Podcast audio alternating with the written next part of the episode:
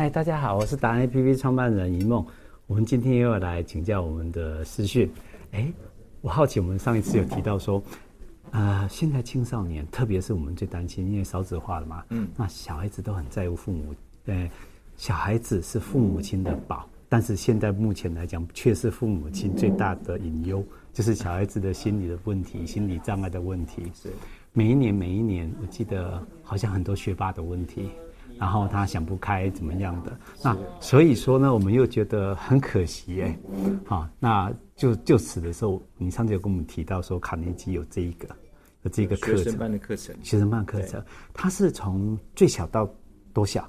啊，最小是从国小五年级到研究所都是可以来参加卡内基训练。OK OK，那您可以介绍让我们知道说，为什么第一个为什么小孩子要来？第二个他应该怎么？我们家长应该怎么引导他来？他会不会排斥？哦，okay. 对对对，这是一个最大问题。因为有些时候我们叫他上这个上那个，他说他已经补习很多了。哦，对对呀、啊，那这个部分应该怎么？家长，身为一个家长，像我这样的，我应该怎么去克服这个？嗯，基本上我们都上过了，可是现在的小孩子是，哎，我走过路啊，怎么呢？你应该可以，可是他不爱听嘛，对不对？我们应该怎么样？你身为家长，应该怎么样去诱导他来来那个上卡内基的课？对。呃，开始之前呢，我想简单介绍一下为什么卡内基会开始创办所谓的学生班的课程。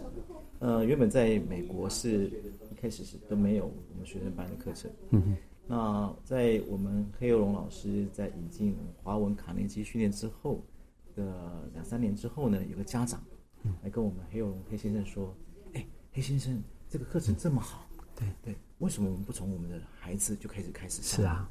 那黑先生说：“嗯，目前我们课程只有针对成人，嗯，但是后来黑先生一直感受到这个家长他非常的热忱，嗯、而且呢，很希望我们这边可以有一个孩子的课程，是。对，因此黑先生后来决定，嗯，没有人开始不代表没有需求啊，对，也不代表说这个不重要，因此他就写信到美国总裁那边去了。”因为那时候没有网络，那所以都是用写信的方式，是，不是打长途的越洋电话。是，那经过几次的沟通之后呢，美国同意就是让，因为华文地区的市场是只有我们黑先生是最了解的，对，因此他就决定说好，那就来设计一个呃学生班的课程，嗯哼，也就是。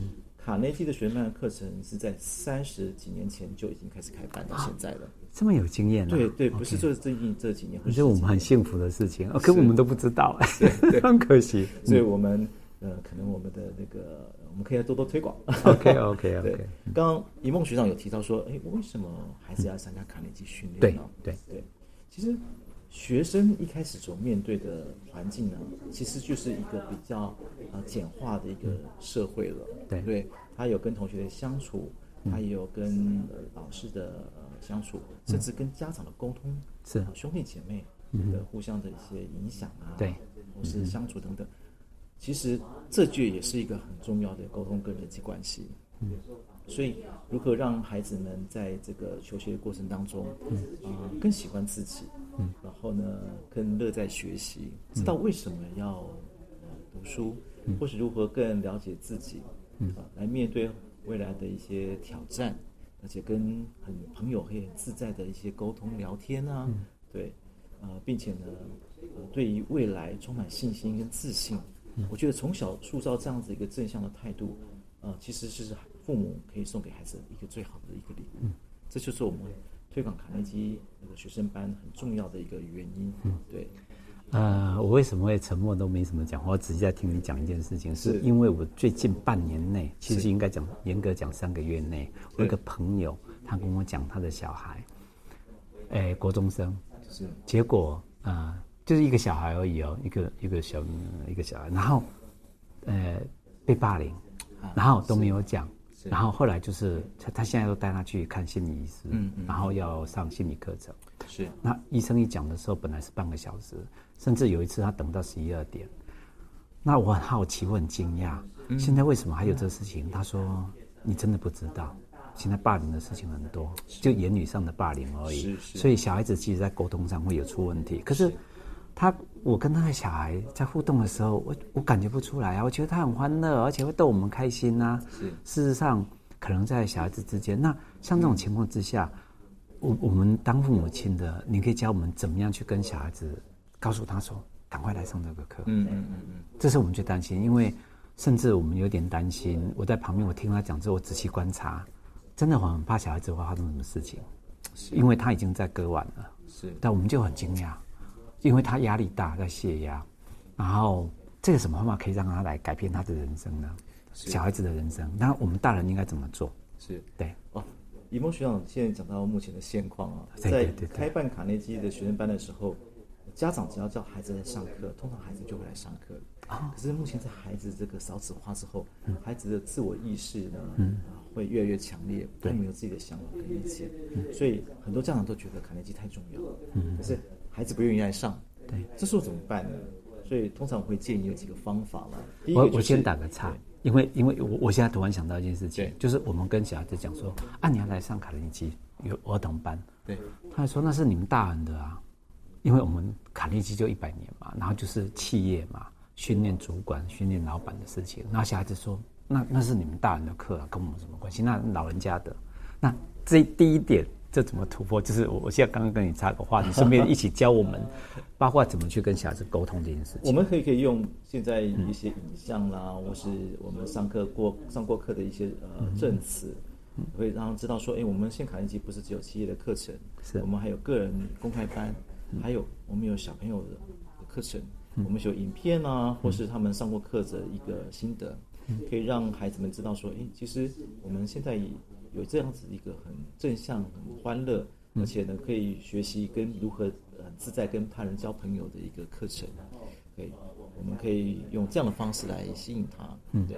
那第二部分的话，我觉得如果家长信任我们的话，我们可以透过我们专业的课程顾问，是，然后我们可以跟孩子聊一聊，是，要不要上课？我们可以在我后面再谈。嗯，我们可以先了解目前孩子有没有一些渴望，或他自己。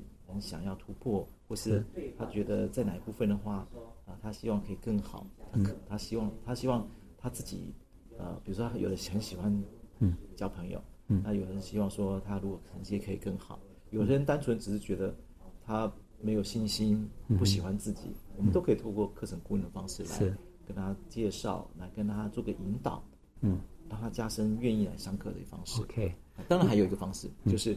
如果他觉得一对一的话有点像尴尬这样子哈，我们像我们今天晚上就有所谓的我们的课程的说明会，啊、我们有一个说明会，嗯，那可以用比较间接的方式，是，有资深的讲师来说明卡内基对孩子的帮助，是，说明会很活泼，那算是一种简单的一个体验。可以带小孩子一起来吗？就是家长跟小孩子，就让他说，哎，来听听看嘛，这样子，这样是最好的。是的，是的，我们就是叫做亲子同行说明会，就是家长跟带着孩子一起来。好，之后呢，再来决定，也可以通常会加深孩子愿意来参加的一些意愿。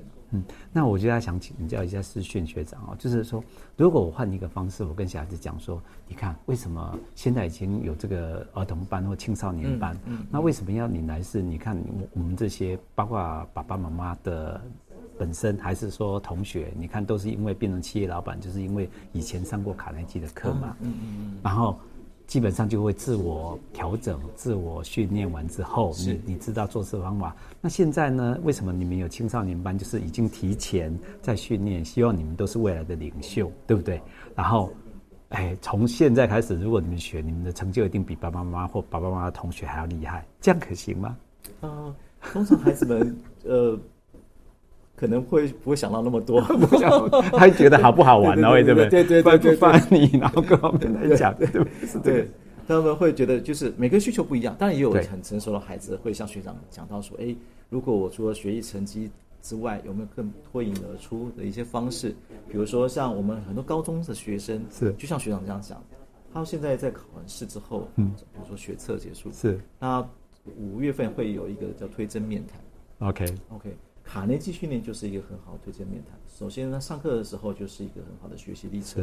是。那透过卡内基的训练呢，他跟呃我们的教授面谈的时候，哎、嗯、更有自信，更侃侃而谈。嗯、那他就可以在比如说态度面啊、技能上面更脱颖而出，嗯、让教授知道他是呃这个系很希望可以吸收到的一个学生。OK OK，对大家可以看得到，其实可以听得到说，思训学长非常有经验。我一一提出来就是。哎，就是可能是我的我的小孩子已经很会念书，很会怎么样的，其实真的不真的要训练的，反而是那些非常灵活、非常聪明的小孩，但是他不大会念书，他会觉得那个，那我用这种的方式讲，他一定不会接受，他只是觉得好不好玩。所以最好的方法就是带他来听听个说明会，亲子的，然后吸引他了，他自然就会来，改变他一生的方法。是的，也是。我常在讲哦，有些时候因为人生工作了三十五年后，是，我才开始觉得说，嗯，当初三十五年前黑黑先生跟我讲说，这是你人生，人生不是工作而已，是保命的唯一方法。我终于体会到了。我们希望能够往下扎根跟推行这样子。好，谢谢你，我们比个赞。